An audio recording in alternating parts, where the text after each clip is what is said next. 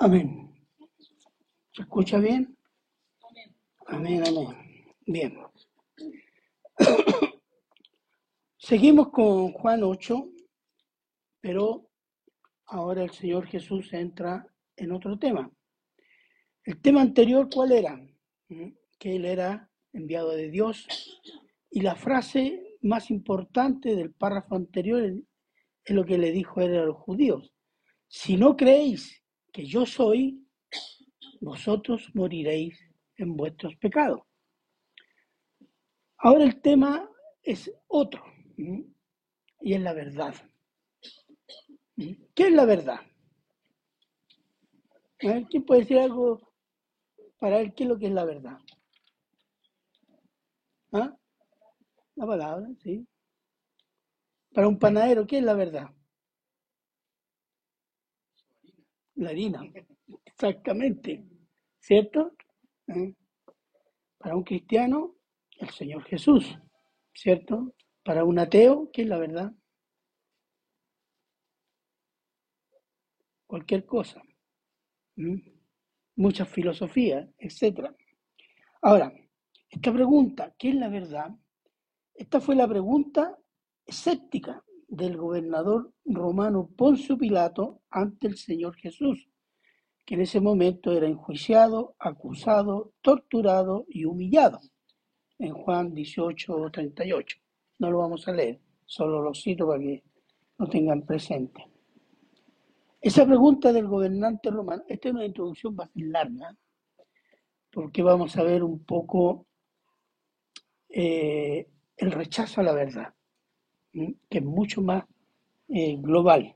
Entonces decía, esa pregunta del gobernador romano es la pregunta que está en el corazón del hombre.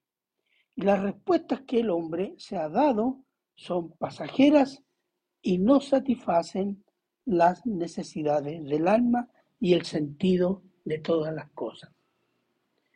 ¿Por qué? Porque los hombres cada cierto tiempo cambian de idea. Ayer lo más importante, lo que era el centro del mundo, era la industria. Hoy día, ¿qué es lo que es? Mis sentimientos. Y no son siglos, son pocos años. Entonces, ¿y por qué? Porque no hay satisfacción. Hay una constante búsqueda. Y para encontrar una verdad que le dé el sentido a todas las cosas, a la misma vida del ser humano. Ahora, la búsqueda de la verdad, el hombre la ha buscado en sí mismo. Y ahí está el primer problema. ¿Mm? Formulando tres preguntas. ¿Quién soy? ¿De dónde venimos? ¿Y hacia dónde vamos? ¿Mm? Toda la filosofía antigua y moderna se basa en estas tres preguntas para encontrar la verdad. ¿Mm? Entonces, por eso tenemos en, la, las, digamos, en las universidades varios tipos de filosofía. ¿Mm? Y en los medios de comunicación varios tipos de opiniones, cada uno que tiene un trasfondo filosófico diferente. ¿Mm? Y toda la religión antigua y moderna pretende ser la verdad espiritual absoluta que da sentido a la vida humana y a todas las cosas. Pero se han demostrado falsas a causa de que esas religiones se fundan en ídolos, imaginados o creados por el hombre. El hombre vio el sol y las estrellas como poderosas señales y adoró el sol y las estrellas, ¿o no? Y algunos siguen adorándola, ¿no? No estamos tan en la antigüedad. Y, perdón, el hombre creó religiones, religiones que adoran animales, ¿no es cierto?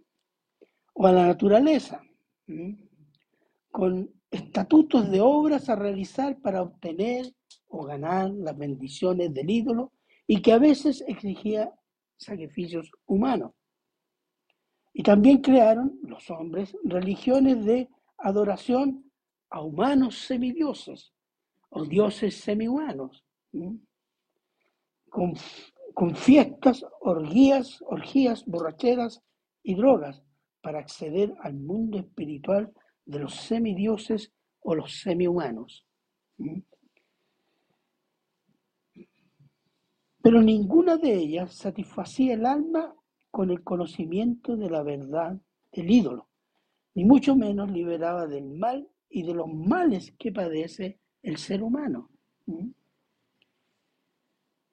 Pero hay algo peor. La peor adoración, más perversa y destructiva del ser humano, es la adoración de sí mismo, del hombre.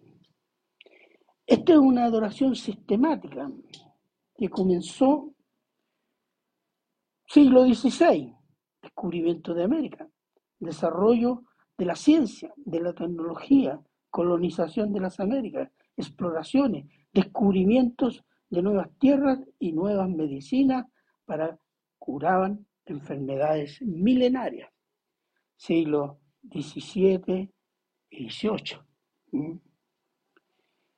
Entonces el ser humano elevó la razón humana como la diosa que llevaría a la humanidad al conocimiento de la verdad y a la solución de los males que padecen los hombres.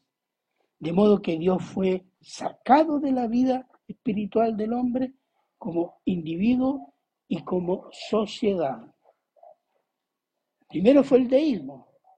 Dios creó todo, pero no interviene en la vida del ser humano, en la vida cotidiana, en la vida científica, incluso en la vida espiritual del ser humano, sino que el hombre y su razón son más que suficientes. Y después, en el siglo XIX y XX, fue la negación de la existencia de Dios. Y la ciencia fue elevada a las alturas de la diosa razón como verdad absoluta. Pero la diosa razón, que endiosaba al hombre, desilusionó a toda la humanidad. Porque esta diosa razón produjo una ciencia que desató dos guerras mundiales en el siglo XX un genocidio científico de 6 millones de personas y armas nucleares capaces de hacer saltar el planeta entero.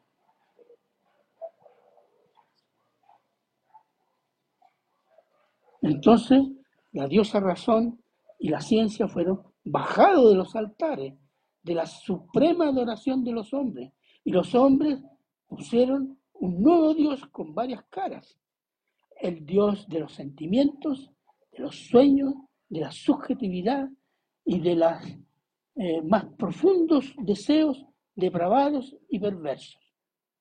La supremacía de lo que siento. ¿Mm? Eso soy. Y eso que siento es mi verdad. Ahora, hay tantas verdades como personas, desde luego, ¿cierto? Ya no hay verdades fuera de lo que yo siento. No hay verdades absolutas como lo había antes. Dios, religión, autoridad, jerarquía, historia, tradición, que el hombre es hombre y que la mujer es mujer. Todo es relativo y todo puede ser cambiado con sentirlo y desearlo, lo cual es sinónimo de libertad. Esta mentira es mucho más grande que la anterior, pero mucho más perniciosa. El hombre y sus sentires y deseos son la verdad. Es el hombre ocupando el lugar de Dios. Así como Poncio Pilato, que preguntando qué es la verdad, la tenía delante de sí mismo en la persona del Señor Jesús y no creyó. También los judíos tuvieron la verdad viviendo en medio de ellos y no creyeron, incluso mataron la verdad. Y desde entonces se predica la verdad hasta hoy, pero la gran mayoría de los seres humanos rechazan y desprecian la verdad a causa de la esclavitud del pecado que gobierna al hombre y a la creación. Título, La verdad y la esclavitud del pecado. Amén. Oremos. Padre bueno, eterno y misericordioso Señor, Pedimos y rogamos, Señor, su, su bendición, el poder del Espíritu Santo, Señor, para exponer su palabra, Señor, para que nuestros corazones puedan ser sensibles a su palabra y podamos entender y amar lo que usted nos quiere enseñar hoy día. Gracias, Padre, por esta bendición. Se lo agradecemos en Cristo Jesús. Amén y amén. Vamos a comenzar. Juan 30 al 32. Vamos a ver esa primera parte. Juan 30 al 32. Versículo 30. Dice, hablando de estas cosas, muchos creyeron en él. Bueno, después del debate del Señor Jesús que tuvo con los, en público con los judíos, muchos de ellos creyeron en él como el Mesías. Pero digamos que no es la primera vez que algunos judíos creyeron en él como Mesías. Por ejemplo, en Juan 6, 64 al 66. Dice, hay una multitud que lo está siguiendo. Esa multitud había comido pan y pez el día anterior. Y dice, y el Señor Jesús le hace un discurso, un discurso espiritual. Y dice en el 64, pero algunos de vosotros que no pero hay algunos de vosotros que no creen, porque Jesús sabía del principio quiénes eran los que no creían y quién le había de entregar. Y dijo, por eso os he dicho que ninguno puede venir a mí si no le fuere dado del Padre. Desde entonces muchos de sus discípulos volvieron atrás y ya no andaban con él. ¿Por qué? Porque no les gustó lo que le... Todo el capítulo 6, toda la explicación la predicación que les da y que les enseña. No, Habían comido, habían visto el milagro, habían experimentado el milagro. Pero cuando se habló de compromiso espiritual, de entender quién era Él, ah, no, no, yo llego hasta aquí nomás. Y él sabía que habían esos discípulos, que en un cierto momento lo abandonarían. Entonces muchos de ellos creyeron o fueron seguidores por los milagros, por las sanaciones, por haber comido en abundancia, pero cuando predicó que era el Dios eterno, hecho hombre, y la necesidad de salvación y de arrepentirse de sus pecados, se alejaron de Cristo. Ya no eran sus discípulos. ¿Se fijan? ¿Es nuevo? No. Porque a muchas iglesias llega gente, pero cuando se empieza a predicar el pecado, no, está exagerando el pastor. No, yo me voy a otra iglesia. Aquí me ofenden. Y se sienten ofendidos. ¿Mm? Juan 2, 23 al 25, si lo voy a poner. Juan 2, al 23 al 25.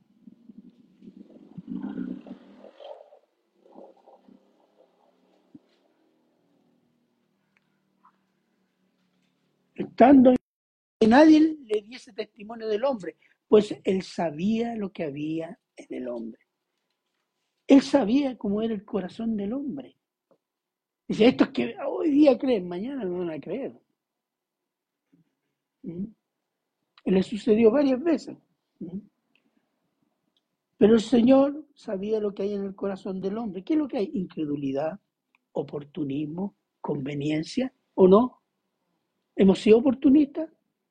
No, pastor, ¿cómo se le ocurre? ¿Eh? Sí. Hemos sido oportunistas y hemos hecho cosas por conveniencia cuando éramos incrédulos y a veces cuando éramos cristianos. ¿Eh?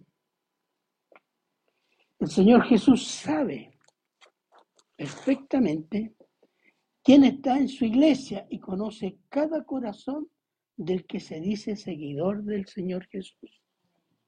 Veamos Apocalipsis 2, del 2 al 4. Apocalipsis 2. Apocalipsis 2, del 2 al 4.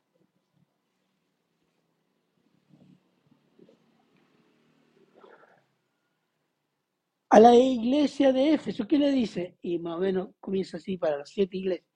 Yo conozco tus obras y tu harto trabajo y paciencia que no puedes soportar a los malos. Has, probado y has probado a los que se dicen ser apóstoles y no lo son, y los has hallado mentirosos. Bien. Has sufrido, batería cargada.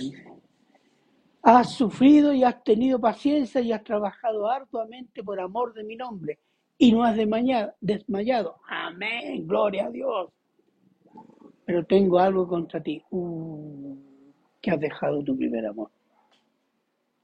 Fíjese, el Señor sabe lo que hay en esa iglesia. Él ve las obras, pero ve el corazón con que se hacen las obras. ¿Mm? Ahora, creer, ¿qué significa creer? Creer es obedecer, someterse. ¿Mm? Ahora, el cristiano se somete por amor a Cristo, ¿cierto? Amén. El incrédulo y los demonios se someten a Dios por miedo a Cristo, al juicio y a la y por conveniencia. Es la obediencia de los esclavos, dispuestos a rebelarse abiertamente apenas puedan. Porque el diablo es obediente. ¿se acuerdan? Cuando el Señor Jesús le dijo, sal de ahí, salió de ahí. Cuando le dijo, no toques a Job, no tocó a Job. Tócalo, pero no lo mate. Lo tocó, pero no lo mató. Obediente, ¿no? Pero no ama al Señor Jesús. Él obedece porque está sobre un poder, un poder muy superior a él. Y él tiene miedo a ese poder. ¿Mm? Entonces, el Señor conoce que Él le obedece por amor y Él le obedece por miedo, conveniencia y oportunidad. Amén. Eso debería hacernos pensar, hermano. Nosotros a veces, claro, los hermanos no saben, el pastor si no tiene idea, pero, ah, pero el Señor sí tiene idea. Y no pensamos en eso. Y eso significa que tenemos un corazón endurecido. Porque nuestro pecado, nuestra maldad está delante del Señor, hermano. Y deberíamos temer. En ese sentido. Versículos 31 y 32. Dice, dijo entonces Jesús a los judíos que habían creído en él, si vosotros permaneciereis en mi palabra, seréis verdaderamente mis discípulos y conoceréis la verdad y la verdad os hará libre. Ahora, creer en Jesucristo es creer en la verdad. Amén. Si permanecéis en la palabra de verdad, seremos verdaderamente discípulos verdaderos de la verdad. Amén. Amén. Dígame nomás. Y tendremos comunión con la verdad. Amén. Y la verdad nos hará libre. Amén. Amén. Si lo cambiamos por la, persona de Jesús y le ponemos verdad, adquiere un sentido más amplio. ¿Por qué? El apóstol Juan usa la palabra verdad en referencia al Señor Jesús, primeramente. Juan 14, 6. ¿Se acuerdan? Que esa. Ahí hay una, un atributo. Él es la verdad. Y en referencia mm, al Señor, también hace una referencia al Señor Jesús como portador de la verdad. Juan 1, 17.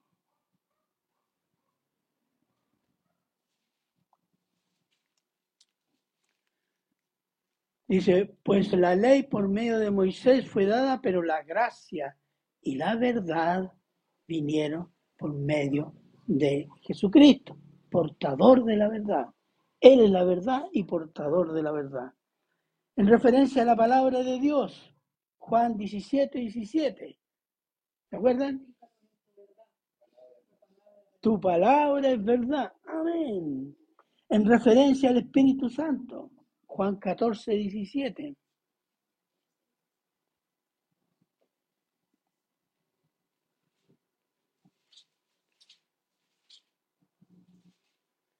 El espíritu de verdad al cual el mundo no puede recibir porque no le ve ni le conoce. Y en referencia al Padre, Juan 17, 3.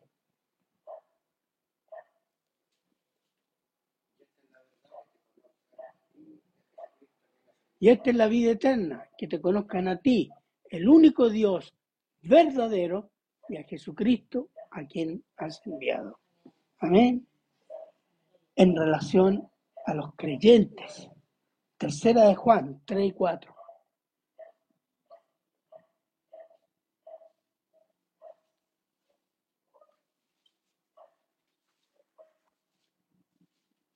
Pues mucho me regocijé cuando vinieron los hermanos, dieron testimonio de tu verdad, de cómo andas en la verdad.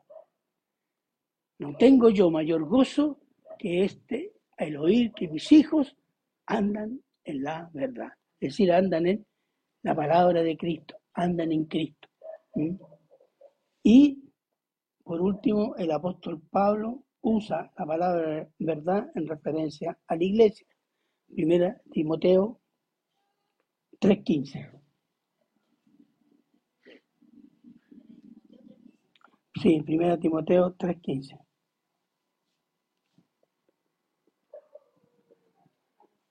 para que tardo sepas cómo debes conducirte en la casa de Dios, que es la iglesia del Dios viviente, columna y baluarte de la verdad. Entonces, Dios es la verdad. ¿Mm? La verdad es Dios y todo lo relacionado con la persona de Dios. Y si permanecemos en la palabra de verdad, y creceremos o creceremos como auténticos discípulos, seguidores de la verdad que es Cristo. Permanecer, ¿qué significa? Es obedecer continuamente. Obedecer continuamente. Los cristianos obedecen de vez en cuando, cuando andan de buen genio. ¿Mm? Cuando andan mal, ahí andan obedientes para ganarse la bendición, ¿o no? Es una actitud pagana, ¿Mm? pero somos así. Entonces, permanecer es obedecer continuamente y la obediencia continua viene de desarrollar la comunión con el Señor Jesús por medio de someter nuestro yo interior a la palabra de verdad. Por amor y para hacer crecer el amor a Cristo y la obediencia por amor. La comunión, ¿qué es lo que es? La comunión no es estar de acuerdo con Dios intelectualmente. No, es entregarse completamente a la adoración interna, la devoción, por eso se llaman devocionales. Y eso, eso me transforma no me reforma, me transforma. Entonces, y esa comunión, esa comunión hace crecer qué cosa? Es una relación de amor. Lo mismo que la Trinidad, es una comunión de amor. Hay una comunión de amor. Y la comunión de amor es lo que me hace crecer en amar al Señor y me hace crecer en obedecerlo.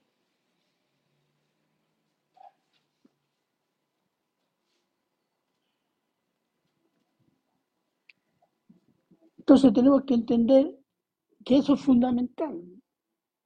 Porque obedecer, obedecen hasta los demonios, pero la comunión es solo con los hijos.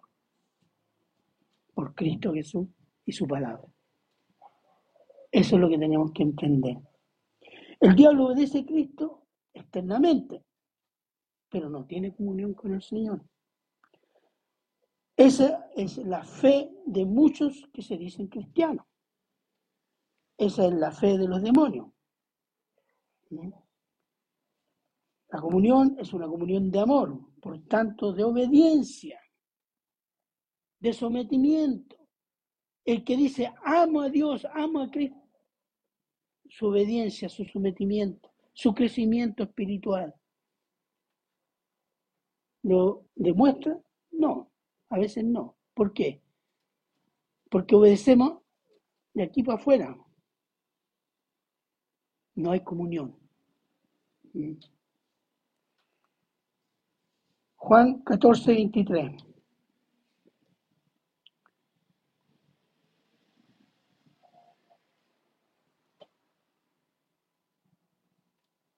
Juan 14, 23.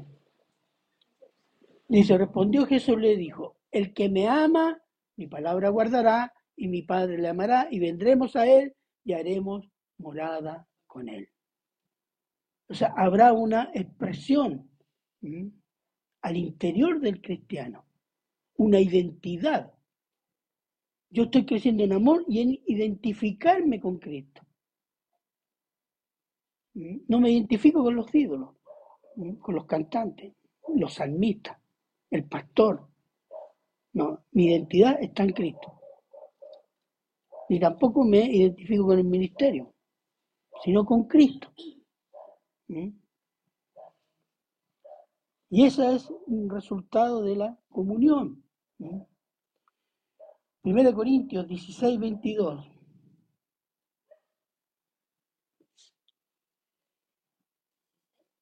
Primera de Corintios 16, 22.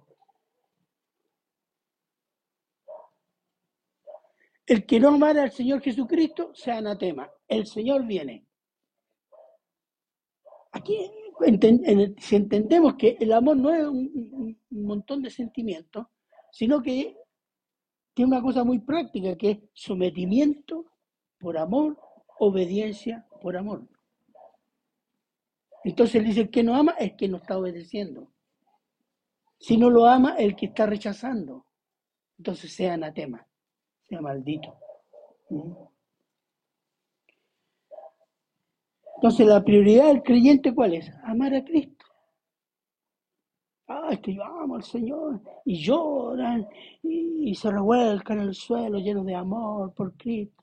Pero tienen una vida escandalosamente pecaminosa. No aman al Señor. ¿Mm? Veamos Mateo 10, 17.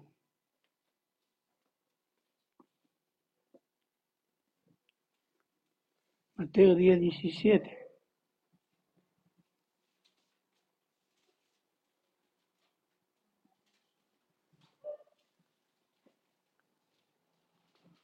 No, no es ese.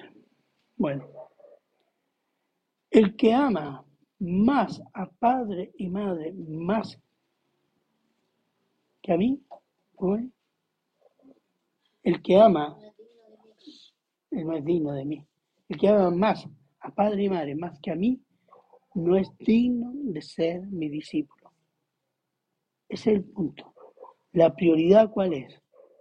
Amar a Cristo. Eso implica someter mis, mi, yo interior a Cristo.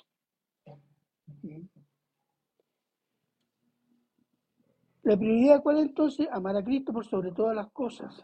Y obedecer a Cristo primero en todo momento, por amor.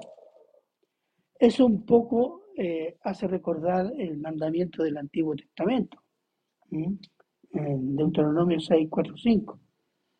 Y amarás tu Dios con toda tu fuerza. Y esto enseñarás, pondrás en corazón, lo enseñarás a tus hijos. Porque el amor es obediencia, porque el amor es sometimiento, porque el amor es devoción, porque el amor es adoración, hermanos. El amor no es un montón de sentimientos que se abandonan en el momento para hacer otras cosas, ya no lo siento.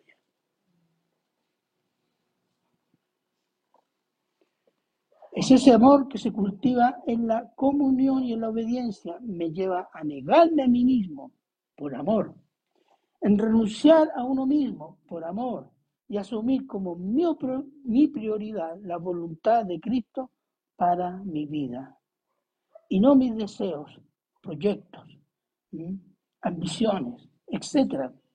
Eso es un verdadero seguidor de Cristo o verdadero testimonio de Cristo ante el mundo incrédulo y rebelde.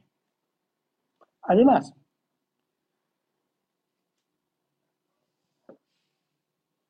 además la comunión de amor y la obediencia da el conocimiento experimental de Cristo y del Padre. Juan 14, 21.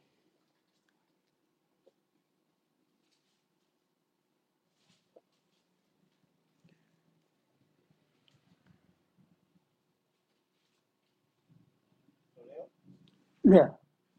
El que tiene mis mandamientos y los guarda, ese es el que me ama. Y el que me ama será amado por mi Padre, y yo le amaré y me manifestaré a él. Él se revelará. ¿Mm? ¿A quién? Al que lo ama, al que lo obedece, al que se somete. Entonces, por obediencia, por amor, tenemos la experiencia, ¿Mm? la experiencia de Cristo. ¿Qué va a revelar? Santidad, amor, esperanza, perdón, consuelo, paz, fe, gozo, entendimiento de todas las cosas.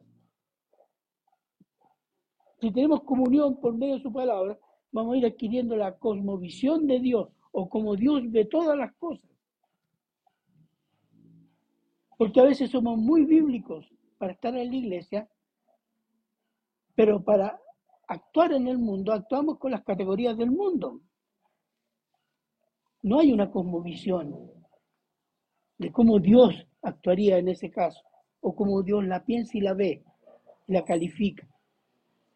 No, tenemos la, estamos separados, para acá Dios, para acá el mundo.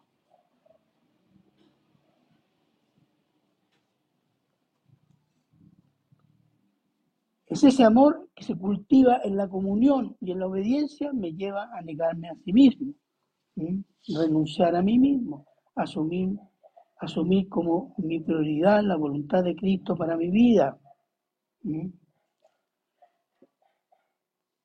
Ya, lo dije ya, perdón. Vamos a Juan 14, 21, perdón. Ah, ya la leímos. Oh, estoy. Perdona. Entonces, y toda esta comunión, ¿qué nos da? Lo que dije, un conocimiento y un gozo de experimentar a Cristo. Y ahí está el secreto de cuando tenemos paz y gozo en circunstancias difíciles, porque nuestra comunión es con Cristo. Y pase lo que pase, yo no voy a perder la comunión con Cristo, ni Cristo quiere, quiere perderla conmigo. Y ese es motivo de gozo y de paz en todas circunstancias. No significa que lo hace inmune al dolor, no. Significa que no lo destruye. Significa que le da paz, le da sentido a las cosas. Ese es el tema.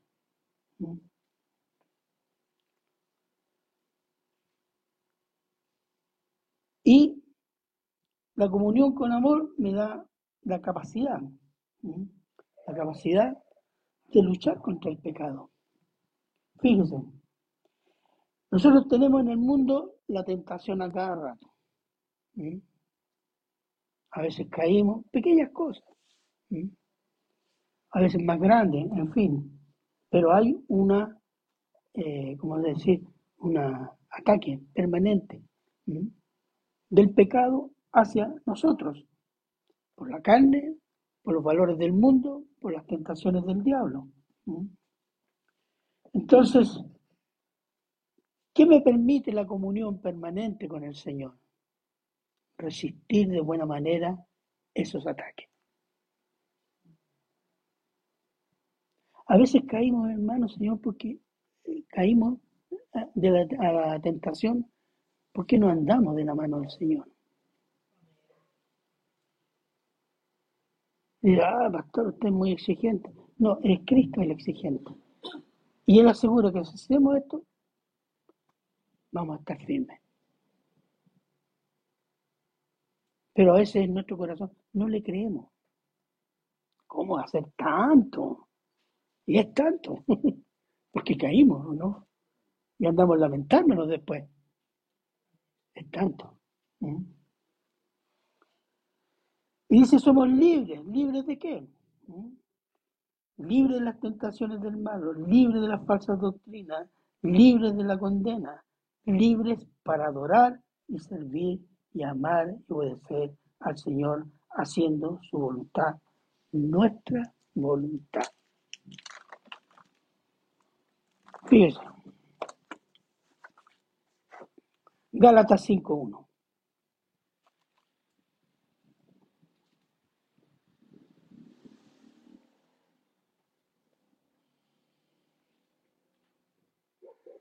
Estad pues firmes en la libertad con que Cristo nos hizo, libres, y no estéis otra vez sujetos al yugo de la esclavitud, que es el pecado.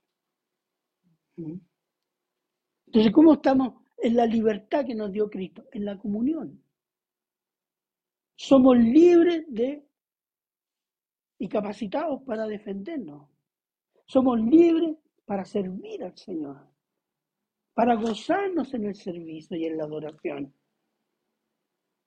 Esa es la libertad. ¿Mm? De algunos años a esta parte, la gracia igual libertinaje. ¿Mm? Y eso se ha dado en muchas denominaciones.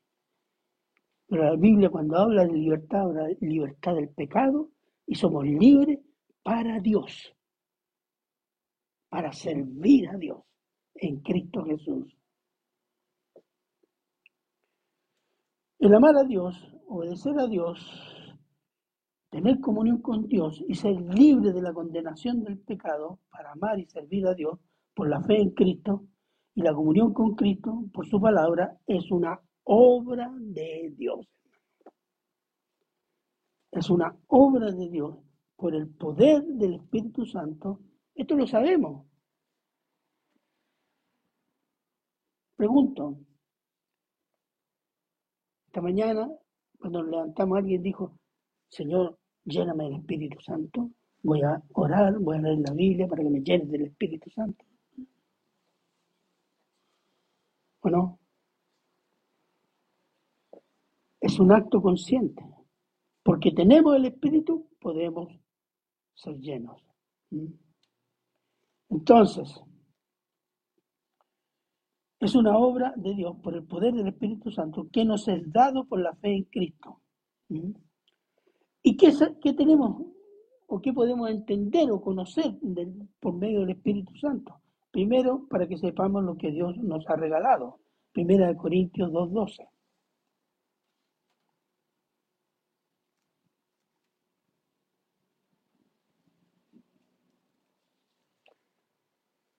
Nosotros hemos recibido no el espíritu del mundo, sino el espíritu que viene de Dios para que conozcamos lo que Dios nos ha dado gratuitamente, hermanos, por su gracia, porque así le place a Él. ¿Mm? Para enseñar y recordar las palabras de Dios, Juan 14, 25, 26.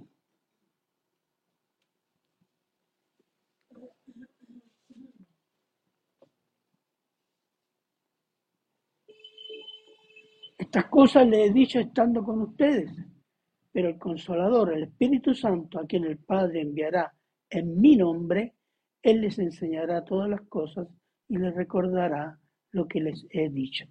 Nosotros tenemos un maestro, maestro divino, que es el Espíritu Santo. A veces hay que orar pidiendo entendimiento de lo que vamos a leer para que guíe nuestra mente y nuestro corazón y ilumine la escritura. También para tener poder, segunda de Timoteo 1.7.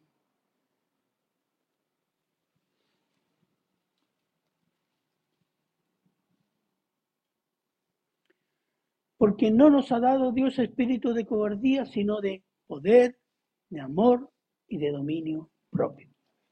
Amén. Amén. Todo lo que tenemos de Dios viene regalado por Dios para amar a Dios, servir a Dios por la fe en Cristo y en el poder del Espíritu Santo que nos es dado. La vida cristiana es para Dios con los métodos de Dios y el poder de Dios por Jesucristo. Porque sin Él nada podemos hacer. Intentar vivir como cristianos con métodos de la carne y el poder de la carne, inteligencia, lógica, ejercicios espirituales o gimnasia física, castigos corporales, deseos profundos, y yo voy a repetir eso y no se va, se va a cumplir porque no lo deseo, etc. Es como dejar al zorro cuidando las gallinas y al lobo cuidando las ovejas. El zorro se va a pegar un banquetazo de gallinas y el lobo le va a dar hipo comiendo ovejas. ¿Por qué? Es decir, los métodos humanos carnales acrecentan el pecado que queremos vencer, hundiéndonos en la impotencia. Y a veces no nos damos cuenta, hermano, que no acudimos a los métodos de gracia o acudimos parcialmente Ah, es que yo siempre caigo. Sí.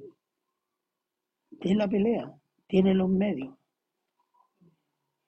Dios nos ha regalado los medios. Pero no perseveramos.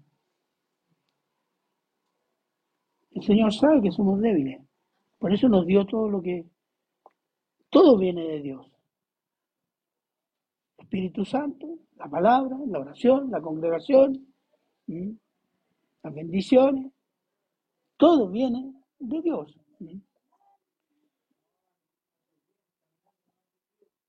Ahora, la razón de ello, a veces peleamos con la carne, por medio de la carne, con métodos de la carne, etc., y los incrédulos, ¿para qué decir? Es que la naturaleza, naturaleza humana está completamente corrompida por el pecado. Sí, decimos, sí, estamos todos corrompidos, etc. El pecado. Pero ¿cuál es la señal de la corrupción del hombre en el pecado? ¿Sabe cuál es? El amor al pecado.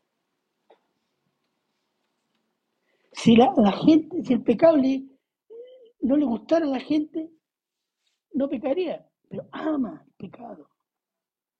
Tienen una identidad con el pecado. Yo soy así. Soy fornicario, yo soy así.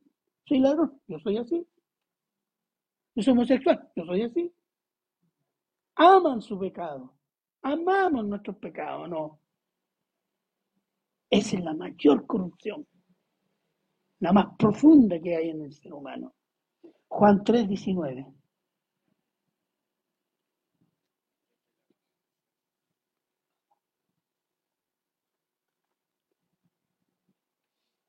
Y esta es la condenación, que la luz vino al mundo y los hombres amaron más las tinieblas que la luz porque sus obras eran malas. Amaron sus obras y rechazaron a la luz, que es Cristo. Amar el pecado es tener comunión con el pecado, someterse al pecado, obedecer al pecado, ser esclavo del pecado, creyendo la mentira de ser libre porque vivo según mi amado pecado ¿o no? Pero los hombres que odian, odian las consecuencias del pecado. ¿Qué es lo que odian? La culpa que produce el pecado. Odian el castigo o la sanción que produce el pecado. Odian las enfermedades que produce el pecado. El SIDA, por ejemplo. Toda la lucha contra el SIDA. ¿De dónde viene el SIDA? De relaciones homosexuales. Ah, no, pero no se toca eso. Luchan contra las consecuencias, pero no el origen. Y eso hacemos a veces nosotros.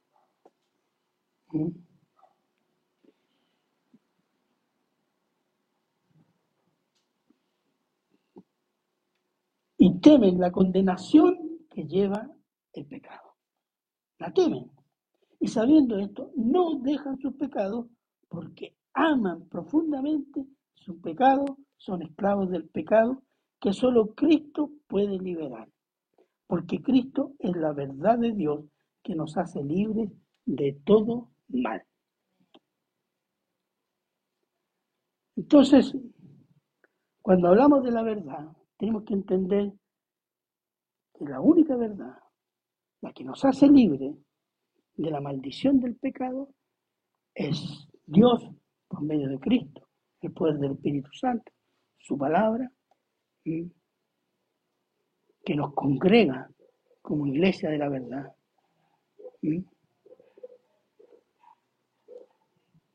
El cristiano es bendecido con toda bendición espiritual. Estamos completos en Cristo. Amén. Amén, amén. Completo. Eso nos insta a trabajar, a trabajar los medios de gracia que se nos ha dado. Ya los mencioné así. Ahora, lo que dije antes, estamos llenándonos del Espíritu Santo, del Espíritu de verdad. Estamos llamando nuestra mente, llenando nuestra mente y corazón con la palabra de verdad. Si decimos que amamos al Señor Jesús, lo estamos obedeciendo como debe ser obedecido. No creo. Yo creo que tenemos, no somos perfectos, pero tenemos que entender cuál es la dirección y usar los medios que se nos han entregado. No ser pasivo en eso, espiritualmente. ¿Mm? Por mucho o por poco que perseveremos en las cosas de Dios, siempre hay algo que va a notarse, que nos va a ayudar, perdón, a reconocer el pecado que nos está haciendo problema. Porque si yo no, no, uso los medios de Dios, yo hasta a veces digo, no, yo no tengo pecado. Pero cuando empezamos a trabajar y a obedecer, nos damos cuenta el pecado que tenemos dentro. El pecado que está obstaculizando un crecimiento espiritual. El pecado que me está dificultando determinadas relaciones que no honran y no honra al Señor. Entonces, ¿cuál es el, propósito? Seguir batallando con los medios que Dios nos dio. ¿Por qué? Cristo es el vencedor del pecado y de la muerte, hermano. A veces se nos olvida eso, piensa que estamos luchando solos. No, por Cristo tenemos los medios de quién? Del vencedor del pecado y de la muerte. Se nos olvida esa parte.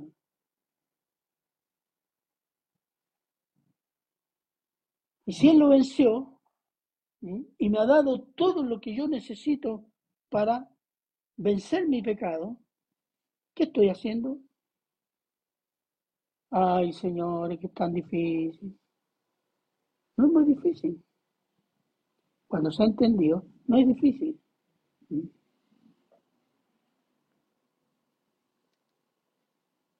Podemos batallar contra el pecado con la segura victoria, pues tenemos también los medios del vencedor del pecado y de la muerte.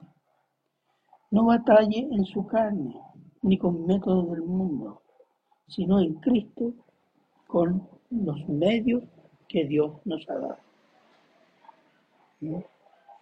Entonces, la verdad y la esclavitud del pecado es una lucha. Más adelante el Señor Jesús les va a mostrar la esclavitud espiritual del judío. ¿Y qué van a decir ellos? No, no, como diría uno, está exagerando. Y todavía yo he escuchado respuestas tipo de los judíos que vienen adelante.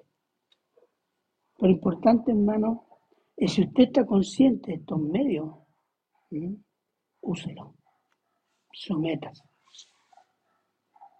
No digo que es fácil, no digo que no hay dificultades, pero no, no es imposible. Esa es la diferencia. No es imposible. Así que vamos a orar ahora. Padre bueno, eterno y misericordioso, Señor, le damos gracias, Señor, por esta bendición de poder discernir su palabra y este pasaje, Señor, sobre la verdad que es Dios Jesucristo y el poderoso Espíritu Santo y la esclavitud del pecado. Gracias, Señor, por liberarnos de la esclavitud del pecado. Y perdón, Señor, porque no hemos sido consecuentes siempre con todas las cosas que usted nos ha regalado, santas y poderosas. Gracias, Padre, por esta bendición. Se lo agradecemos en Cristo Jesús. Amén.